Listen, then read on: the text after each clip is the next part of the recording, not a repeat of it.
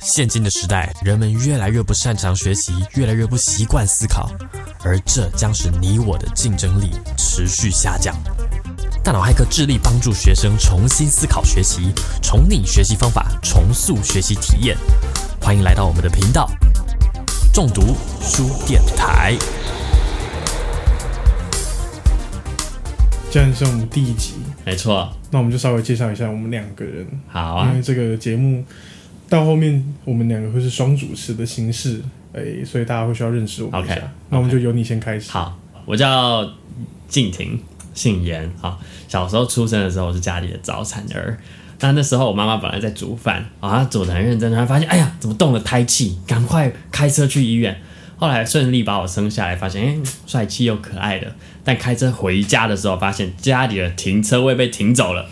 哇，爸妈很生气啊，一气之下就把我取名叫严禁停车。但因为我不是日本人，只能叫三个字，就叫严禁停，这样。哦，哎，所以叫静婷。稍微介绍一下你自己。OK，我今年大二读台大心理系，然后我是大脑骇客的创办人，这重要了，重要重要这，太重要了。他是我们 CEO，没错没错，OK，这样可以吗？可以，我觉得可以。对我平常喜欢踢足球，踢足球，哇，我觉得你在屁。真的真的我没有骗你，只是我大概半年没踢了，不过有朝一日我希望我可以稳定的踢球。你为什么想要创办大脑黑客？好，那这有官方的讲法，我比较私人的讲法，要听哪一个？嗯，先讲官方好了，好官方大家知道一下。，好，那官方主要就是我们讲要解决台湾填鸭教育的问题确实蛮啊严重。，对，那台湾人普遍都拥有一个东西叫代工思维。亚洲治理协会台湾观察员 Nisha Wolf 指出，台湾人拥有这个代工思维，就是我们很渴望快速获得标准答案。那这其实没什么不好，因为我们就是代工社会。可是随着全球化 AI 的时代来临，资讯爆炸的这个时代里面批判性的思考能力重要性就大幅提升。好，可是当我们的学校的教育还在教育学生要快速获得标准答案的话，学生将会丧失或是没有办法拥有这个慢下来思考的批判力。哦，那这不只会导致台湾的下一代在未来丧失竞争力，更会使得台湾整体竞争力下降。事实上，这已经在发生了。根据全球竞争力年鉴指出，台湾在这三年来的竞争力下跌了十一名，可见丧失批判思考的能力正是台湾的现在进行时。OK，那我们希望可以解决这个问题，所以我们存在。嗯，听起来太真的听起来真的太公办了。官方啊，官方，我们去那个什么面试啊，去创业家是这样讲做见面对，都这样讲。天哪，那非官方版你自己个人的 OK，期许？非官方版其实只是有分几个阶段。就我高中的时候观察我的同学，就发现好多同学他们都花很多时间去补习，这样每一天放学就是去一中街那个水利大楼，然后赶车过去，，对，赶车哦，浪费超多时间。真的，然后就是每一班公车都挤满人。啊。我们是台中人，那台中的那个补习阵地就是水利大楼，对。在一中街那边，所以每每天下放学就是我看他们爆炸多人，然后我们班我觉得算一算大概有超过二分之一的人都有补习，所以是三十六个里面有在十八18个快二十个。对对对，然后很多人都是一天一个礼拜补三四天那种，哎、这真的是我觉得最夸张的地方，甚至有人补六日。真的。Hello，那你自己个人时间，对啊，对啊，重点就是我就想说啊，你们付这么多代价、时间、金钱、精力，那成绩都没有任何起色，为什么要去补习这样？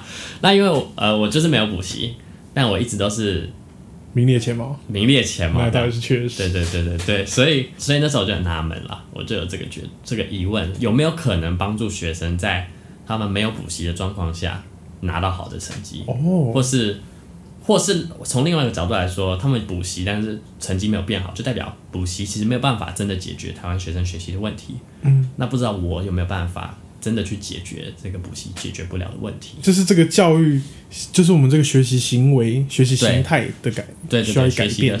方法，嗯，对，跟对对的呀。所以高中的时候，我先发现有这个问题，启蒙了我。那后来大学我开始接家教，然后我就发现，天哪，我的学生成绩很烂，可是他们其实不笨哎，或者他们其实是有天赋的，就当然嗯怎么知道他们不笨呢？哦，因为我我每个礼拜都要跟他们这样子上课啊，然后哦，就是在这个上课的过程中，我就会有很多的互动，我就会发现，哎呦，其实问他们一些比较难的问题的时候，他们其实答得出来，可是很多时候在写题目的时候，他们就写不出来。嗯，那或是对，所以我就会发现他们其实脑袋是还算灵光，对，动得起来的，只是学不好。嗯嗯没有办法体现在成绩上对对对，所以我就发现哦，一定是哪里出了问题。让我慢慢观察，发现是很多学生他们其实没有在认真思考，很多时候读完书之后，他们大概理解就去考试了，但是他们没有真的去思考他到底学到什么，为什么要学这个？那这个观念跟其他观念有什么关联，或是呃，这个观念真的是对的吗？他有没有办法拿其他证据去佐证我学到的观念是对的？这些都是一个我自己觉得重要的思考历程，但是多半是台湾学生不会做的。你觉得这算一种技能吗？就是把知识点跟点连起来。对对对，我觉得这是一种技能。那这要怎么培养啊？嘿嘿，哈哈，订阅我们的频道。如果我们能够坚持成功周更的话，应该订阅我们频道就有办法做到。知道确实。那你自己嘞？你自己平常就是你虽然说这是一个技能，然后你也说就是你成绩不错，然后没有补习，嗯，代表说你是有这个技能的。对，那你是怎么养成这个技能？你平常自己读书的办法？在国中的时候，我在写题目的时候，或者我在学习的时候，我就会习惯把我学到的东西用自己的话讲一次。我我或者我会把复习讲义盖起来，然后问问自己我刚刚到底读了什么，然后讲给自己听。这是我国中就养成的习惯。可是后来才发现这是一个很好的习惯，而且很多人没有。对，而且很多人哦，这个真的不可能有人做到。大家下课就是去，什么叫不可？就是大家下课就是跑去打球啊。国中下课就是去打球对啊，那是国三的时候啦，就是有压力，大家有在读书的时候，哦我才开始会这样。对，但是呃，我自己觉得现在回回溯来看，我觉得那是在学习思考层面最表最表层的理解，就我能够自己说一次，代表我理解那个表层的东西。呀。那是到我高中的时候，我开始会写题目。啊，就是以前我都会觉得那复习那种讲义啊，不可能有人真的把题目写完。可是到高中，我发现我真的有办法把每一个单元后面的所有练习题目写完，这样。诶、所以你一开始，你一开始国中没有写完那些题目，没有啊？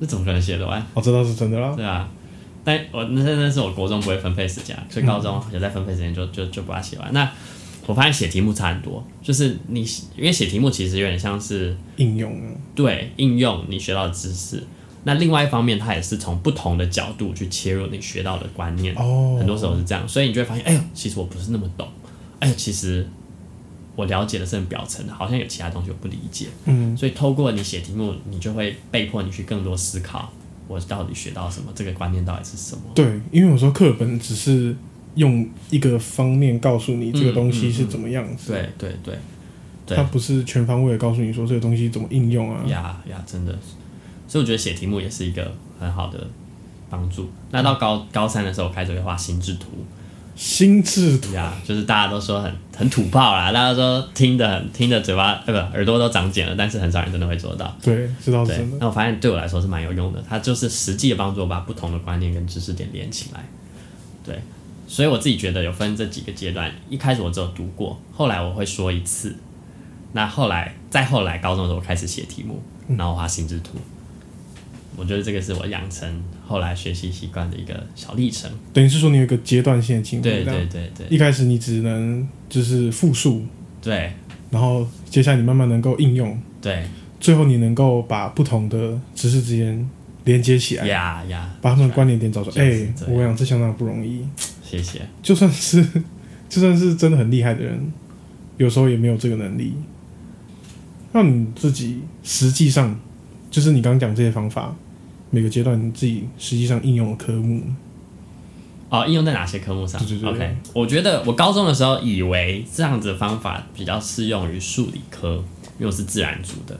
你说高中时候用的那套方法，对对，也就是读说一次，然后再写题目，然后画心智图。嗯，这个，因为对，反正我那时候以为比较适合数理科，所以我数学、化学、物理、生物我都会这样嗯。做。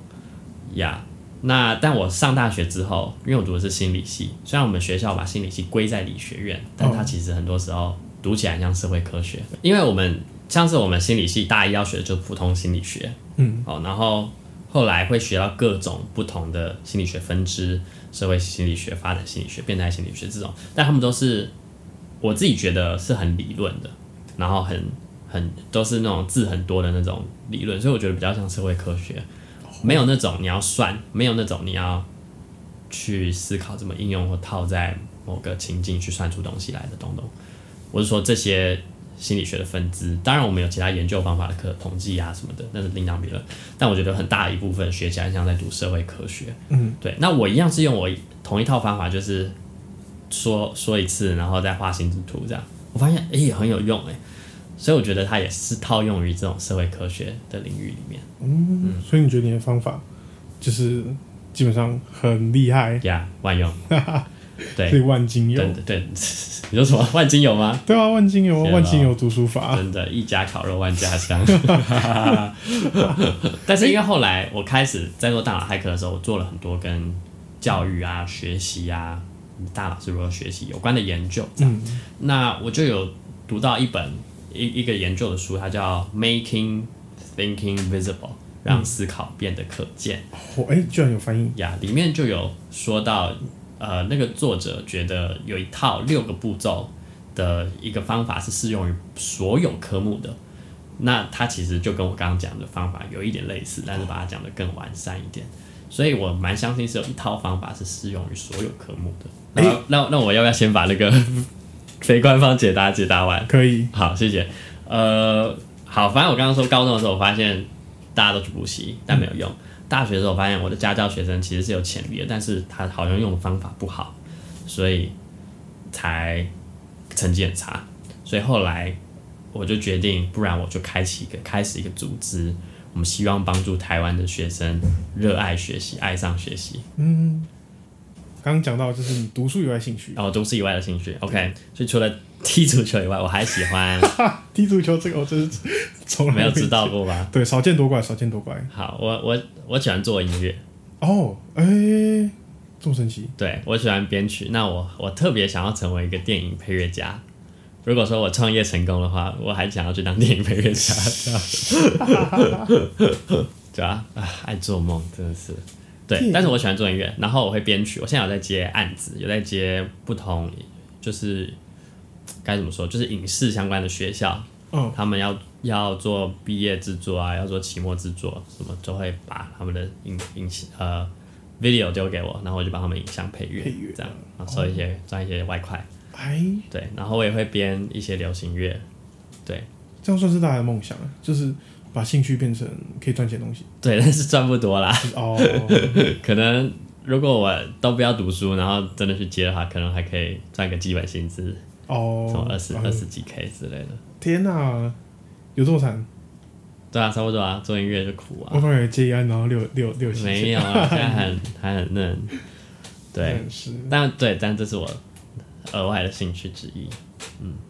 那是怎么把它就是就是要做到这样能赚钱不容易吧？真的好，靠脸，大家看得出来吧 当然我相当不满意，大家看得出来吧？？OK，我我是从啊、因为我我我妈妈是音乐家，嗯这样她在交响乐团工作，，which one？某某个交响乐团当大提琴首席啦，哦这样 OK 吗？OK OK，那呃呀哦，所以我从小就这样被耳濡目染，被熏陶。那我高中的时候休学过一年，这样我第一次考上了一间我不想读的高中，啊嗯，哦，然后我就休学了。啊，那间高中呢还不错，这还不错欸，对还不错对，平均之上的高中啦，这样。嗯，然后我还没有听过有人从那边休学，然后就重考其他学校的。OK，但是我休学，然后重考。嗯那但是我去读了一个多月就休学了，所以我休学之后，我去了一家音乐工作室去帮忙打杂，哎、杂。我其实不知道你这段经历，哦，哎、真的吗？打杂而已。哎、其实不能这样说，抱歉，我更正一下，我去教会的哦，音乐工作室帮忙打杂。那那时候是因为我其实是很忧郁，嗯，然后没有办法正常的有生活作息，所以我就到最后我真的没办法去学校，所以我就休学了。嗯，那那时候有一个对我来说非常重要的教会的一个哥哥，或者是说领袖，领袖呀，他就让我，呃，因为他以前是读一中啊啊哎泄露了，那就是这样啊，然后所以他就知道我在那边面对的压力跟状况，那他就很同理我，然后也帮助我可以该怎么说，他让我可以每天早上去跟他一起读经，这样，然后读完经之后，他就让我在工作室里面练琴哦。这个领袖他是教会的音乐制作人，所以他就让我在那个环境里面练琴。所以我在那个里那个期间，我开始学会弹电吉他，学会钢琴，弹贝斯这样。那因为我们教会比较有比较多这种需要乐团的场合，所以每次有缺什么东缺什么乐器，我就去那边补。所以以前很缺贝斯，就就每个礼拜都在那边弹贝斯，慢慢的就弹的还蛮好的 这样。还不错、哦。对对对，然后然后那时候教会有一些做音乐的需求，嗯，那我就会帮忙做一些大家不喜欢做的事，比方说 修音准这样，修人声的拍子。所以从那边开始，我就慢慢累积我的经验，这样，然后加上我后来回到高中之后，还是会常常在教会的敬拜团，也就是乐团去弹琴，嗯，所以就这样慢慢一步一步实力累积起来。那教会也有一些，比方说寒暑假的营队，就需要有营歌，那也会需要有编曲制作的需求，我可能也会参与制作这样。所以就这样一步一脚印，慢慢把实力累积起来。到大学的时候，我就开始身边有朋友会找我做音乐、接案子。嗯哎、其实就是真的要做到这个程度也很不容易。你对啊，你觉得跟你自己平常学习的习惯会有会有差吗？在你学这些东西的时候，哦，嗯，我觉得可能 跟我的完美主义有关，这样。哦，因为我的完美主义，所以我希望学一个东西就要把它学到好，然后不想半吊子这样，所以读书的时候也是这样，我不想要读一点点就好，我想要读到完全精熟。嗯所以在学乐器的时候，也会希望我不想要碰一点点，我需要把它练好，练好。对，练到很嗯，所以我会愿意花时间，因为我觉得当我真的花力气投入的时候，它会带来很大的成就感。嗯，对，所以虽然练琴的那个过程很无聊，很多时候这样的，但是撑过去，你那个手感起来的时候，或者你那个音感培养起来之后，嗯。你就会发现，哎呦，我怎么突然变这么厉害？哎、读书的时候对也是这样，对，就跟读书一样。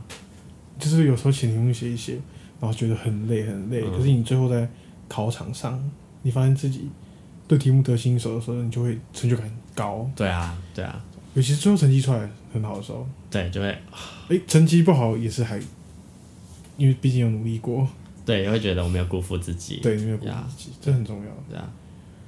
OK，那这是我的部分，那我们来聊聊你吧，我吗？好，先跟观众自我介绍一下。对，先跟他自我介绍一下，我名字叫做真鱼，嗯，大家可能觉得这是一个这是一个假名，但是就是我实际上叫做的名字。对啊，就叫做真鱼。对，这个名字有一个由来，这是 inspired by 严敬亭的故事，就是 我那时候刚出生的时候，因为我因为我头比较大，所以我出生的时候，我妈生了一天的时间。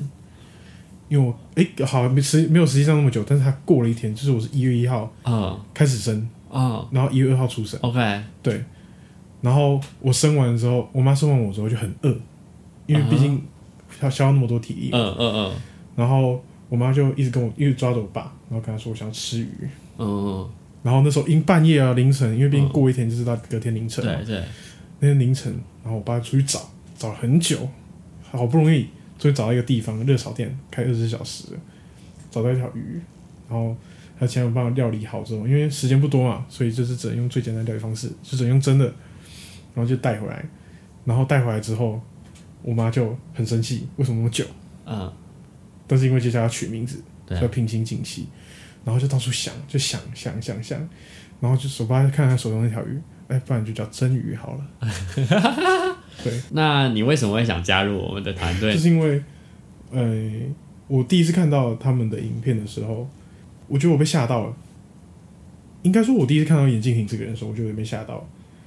哦，前情提要一下，我们是高中同学，对，我们是高中同学我，们还同班了三年。同班了三年，对，相当。可能真宇想说，哦，高一过完终于要摆脱这个人，结果然后分班 高二怎么又是你？对暑假回来的时候，就看到哎，严静婷，而且我还记得，虽然这个应该不会被剪进去，但是我跟你，你那时候告诉我说你是社会，你选社会组，所以我打从一开始就觉得我不会跟你同同同班的。哎、好，我一下的时候确实是有这个想法。对，对，我那然后时候跟你讲到然。后我那时候看到你想说，You lie to me，干 嘛哎、我有记得这一段，好白痴哦、对啊，但后来还是选决定选自然是吧？好啊，但是跟你同班，其实我还蛮开心的，因为高一的时候你是我最好的朋友之一，哦，或者说高一我之一没什么朋友。啊，不会，高一的时候眼镜你就很酷了。我们全班都是他的朋友，毕竟我们班学长。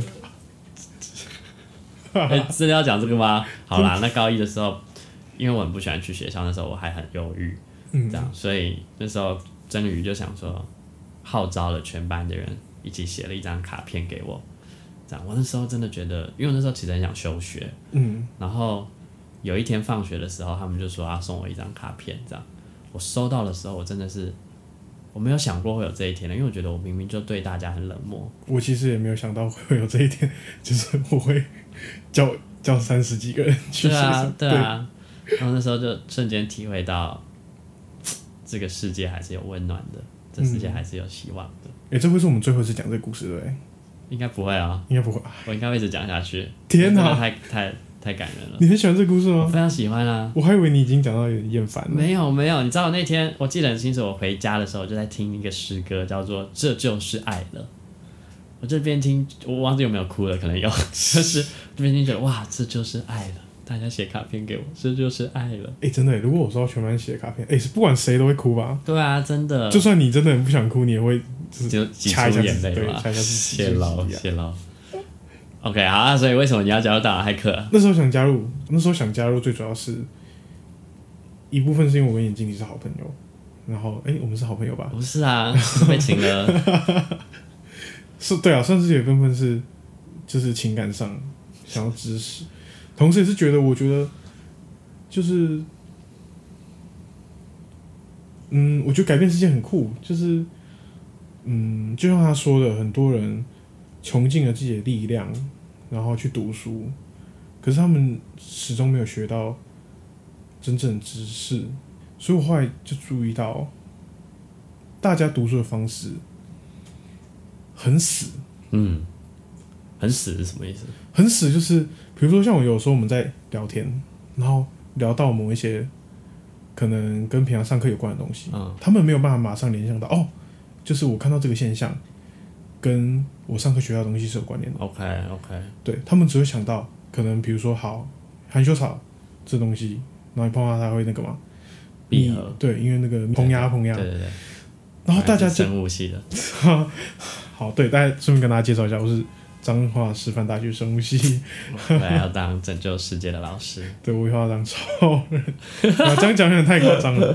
但是，但是我就发现大家没有办法把这些东西连接起来。我刚刚讲的是很简单的例子，可是，就一般人看到含羞草闭合就哦是这样，对对，就是但他不会觉得跟免疫作用有关，或不会觉得哎我学过，对，就是一个很奇怪的现象。嗯，因为照理说，你学的知识不只是你拿来考试用，他们是希望你应用在你现实生活中，。有迁移，学习迁移，对，可是大家很常忽略到课本上的知识跟现实生活的关系，这就让填鸭变成一个很可怕的东西。对对对，因为填鸭它就是把把你可以观察到的东西放在考卷上面而已，仅此而已，而不是你现实生活中嗯，嗯真的可以看到的现象。对，所以我就很想透过透过改变这个状对，应该说透过加入大脑骇客来改变这个状况。我很希望看到大家都能看着含羞草，然后说 这是因为膨压所造成。OK，真的真的，所以就是希望让大家的学习是可以活起来的，对当然我没有像是留在书本上面。但我没有像静婷一样引用这么的尖锐。我跟你说，真宇真的很厉害，他因为他读生物系的嘛，他他我不知道这个学期上了什么课，植物植物植物形态植物形态学。然后我跟他出来的时候，我跟他出来的时候啊，他都会去路边找植物跟我说：“哎、你知道这什么植物吗？哎、那是什么植物？你知道吗？”这样啊，这个就是几乎所有大学都会有的，但是他有毒，但是我不知道为什么所有大学都要买之类的。听起来不不是一个很，就是听起来不是一个很会你你会想要跟他一起创业的朋友会讲的话。呃啊，好吧，那可能我比较奇怪，因为我会 我会想，我很感谢你经理，真的。哎、但是回到你刚刚讲的，我读过一本书，它叫《The Communication of Social Psychology》，嗯，呃，这样叫什么？社会心理学，对沟通，沟通相关的社会心理学的书，这样。他就讲到说，人的学习，人怎么样会想要学习，就是人可以把他的学习到的东西跟他生活中的东西连接在一起。嗯，当这个 connection 建立起来的时候，人想要学习的这个动机就被激发出来。哎、这对我很有用啊。其实像刚刚的认植物，就是一个很好的例子，因为你能够在现实生活中，在路边就看到这些植物，这是对我来说很有动力。嗯，因为你在课本上看到的知识，你可以拿来对这些植物做实作。对啊，嗯真的，比如说哪些植物有毒，哪些植物有特殊的气味，你都可以现实中感受到它。呀，OK，这是所以，嗯，我觉得很，这是一个理论，理论应用在实际上的。真的真的，好像生物特别容易做到这件哦，对，生物特别容易，因为毕竟，毕竟我们都是生物。对啊，我们都是生物。我以前有一个幻想，就是以前高中的时候会有学那个那个心脏，什么左心室、右心室，对对对对然后什么血液往哪里跑，什么肺静脉，然后肺动脉这样子。我就有一种一个想象，是我可以在考试的时候闭上眼睛，然后感受血液 的流动。因为以前会考血流，什么上大静脉往哪里去 OK 就是全身全身微血管，然后之类之类。然后我就 这种东西哪需要背？我以前对生物的幻想是这样，当然后来发现不是啊。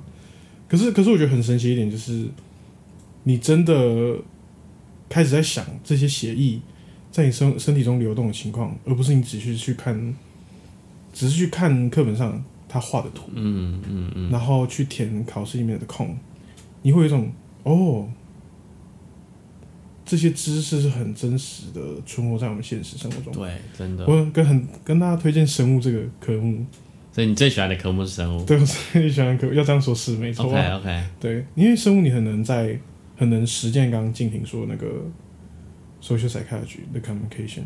呃，那个火起来的部分，对对对对对对对，我觉得大家可以从一些，或者是或者是我觉得你们如果有哪些科目你比较能够自己连接起来，比如说像古文，你看到什么景象就想起哪些古诗，这也是一种连接，或者是像数学，嗯，你看到路边的三角形，就哦，对，三角形，哦两、另外两边加起来一定大于第三边，就是你很能做这种联想的话，你就抓到你自己喜欢的科目，对对然后尽情的联想。对，真的。但我会发现一件很有趣的事情是，当你去就是学完这个知识的时候，其实是很难，该怎么说？应该那时候，你读完书的时候，嗯，跟这个书真的进到你的脑子里面是两回事。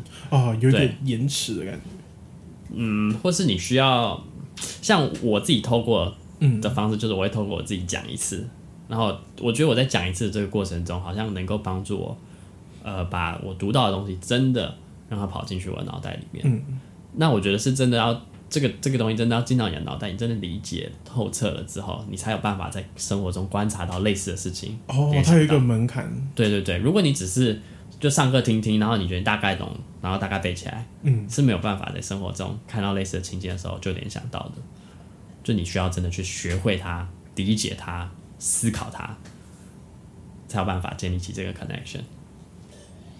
OK，所以你最喜欢的科目是生物？我最喜欢的科目，我最喜欢的科目是化学啦。哦，哎，嗯，为什么？而且很有趣哦，我在我的另外一支影片有讲过，不过我我可以简单再讲一次。我高一的时候，我我完全放弃化学，嗯然后那时候想说，我就是要选社会组，我完全没有把读化学排在我的读书计划里面，我就是放弃，然后我也不及格，诶，就，不及格，但我没有被挡了，哦对，但我不及格这样。然后到高二的时候遇到了一个我觉得很不错的化学老师，那我就开始认真读化学。哎、但是你没有很喜欢他吗？有啊，蛮喜欢他的。嗯，那你觉得是怎么喜欢上化化学？OK，嗯，我觉得也跟你，呃我想一下哦，我觉得最主要是成就感，因为我本来很烂，然后高二我突然发现我可以耶，我其实有办法考到七八十分，哦，到高三发现我居然都可以考到九十几、一百分这样，呃，通常一般人是没有办法在那种考试中。对，所以我就觉得，所以我才有成就感，哦。所，以一方面成就感，然后再来是我很喜欢数字，嗯，嗯，所以除我也喜欢数学，但是化学有很多跟数字有关的东西，我也非常喜欢。这样，哎，那、你的兴趣，你读书以外有什么兴趣？读书以外的兴趣，我喜欢吃东西。嗯，哎、这不是你想要做的答案吗？是吗？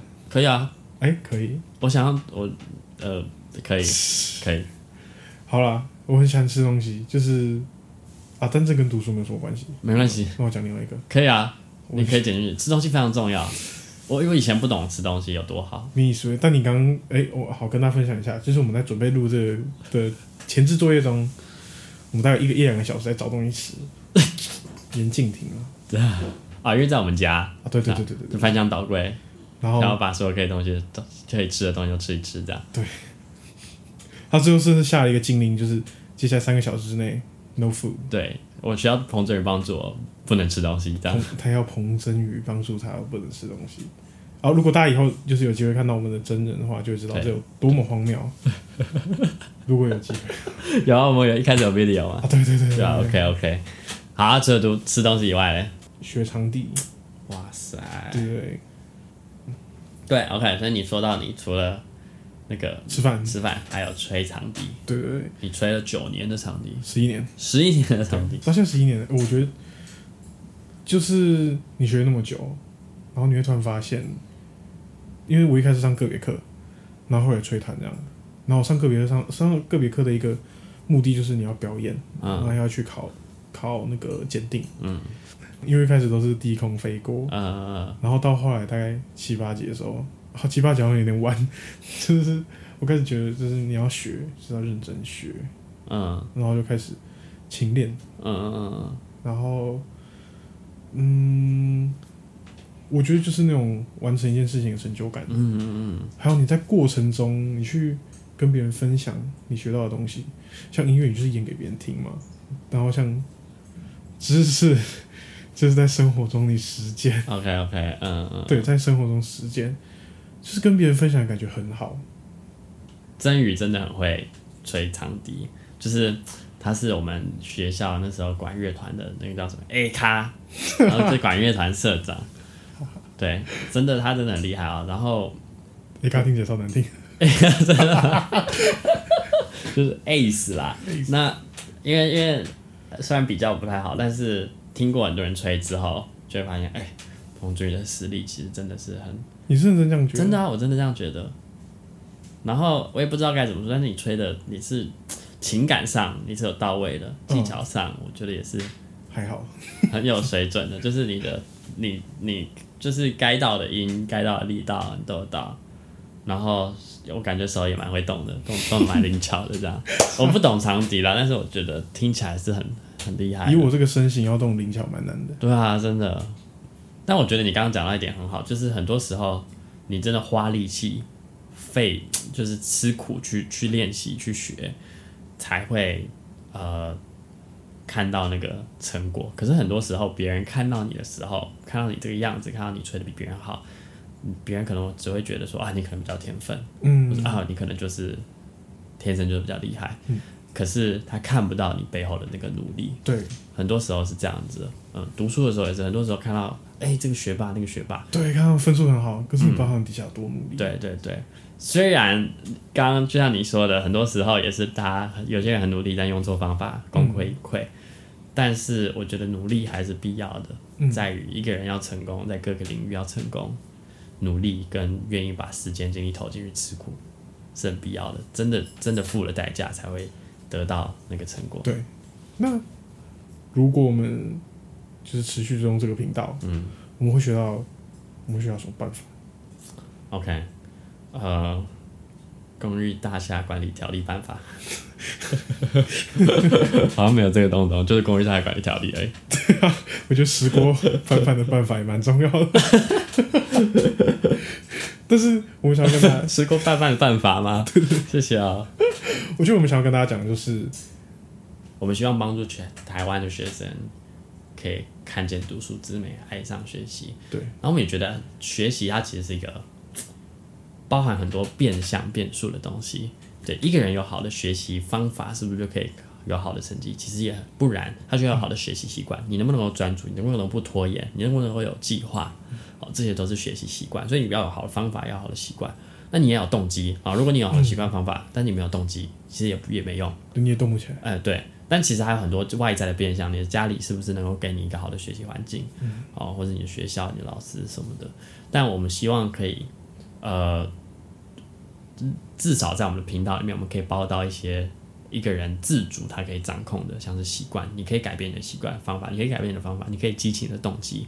我们希望在我们的频道里面谈论这些，我们不是只是给你一个东一一个表面的东西，一个一个。片面的东西，而是我们希望给你一个完整的学习图像。所以，希望在你持续追踪跟订阅我们频道的过程之中，我们会谈到不同的主题。哦，我们主要会希望帮助学生建立好的学习方法，培养思考的习惯。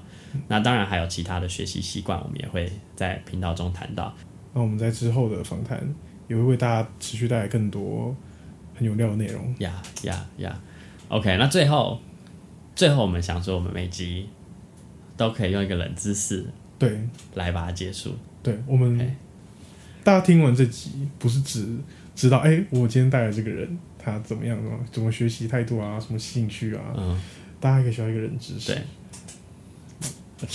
那我想要讲一个真宇告诉我的冷知识。好，就是呃，我不知道听众都是从哪里来的，可是如果是台北人的话，就会知道台北有一个捷运站叫北投。嗯，哎，你们知道为什么会有？北投这个捷运站吗？为什么？因为有另一个捷运站叫南市角啊！天哪！对，不好意思，这冷笑话，这不是冷知识。但是我我实在是很喜欢这个，但听说台北人都听过了，所以如果你觉得很烂的话，抱歉。OK，那我们今天的今天的这个 Podcast 就到这边。我们每两周会周更一次，希望两周后还可以再见到你。如果你喜欢的话。可以给我们五星评论，或是 或是在在我们的评论区留下你想对我们说的话。对哦，如果你有想问我们的问题，也可以留在不管是 Podcast 或是 YouTube 下面的留言，我们的 IG。对，我们会在之后的频道，哎，之后的 Podcast 里面回复你。对，谢谢大家。那这是我们第一集，我们是中读书电台，感谢收听，谢谢大家。